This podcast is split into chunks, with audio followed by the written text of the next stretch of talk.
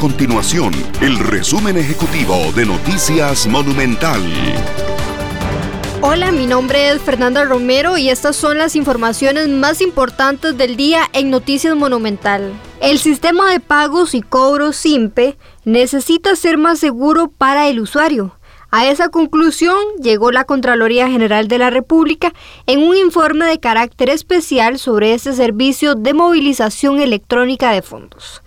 Según la Contraloría, se debe contar con un sistema más auténtico para verificar por más vías que solo un nombre de usuario y una contraseña la información para acceder a SIMPE. A este sistema se le conoce como autenticación de múltiple factor, pues aumenta la cantidad de pasos, en este caso hacer transferencias por SIMPE. El ente contralor le dio al Banco Central de Costa Rica siete meses para hacer un estudio que permite implementar la autenticación de múltiple factor. El presidente de la República, Carlos Alvarado, envió una carta al Ministerio de Trabajo en la que expresa su voluntad de renunciar a la pensión una vez que sea expresidente. En el 2020 el mandatario había manifestado que renunciaría a esa pensión tomando en cuenta la crisis del país.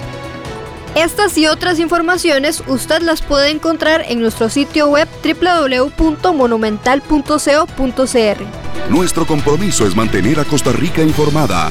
Esto fue el resumen ejecutivo de Noticias Monumental.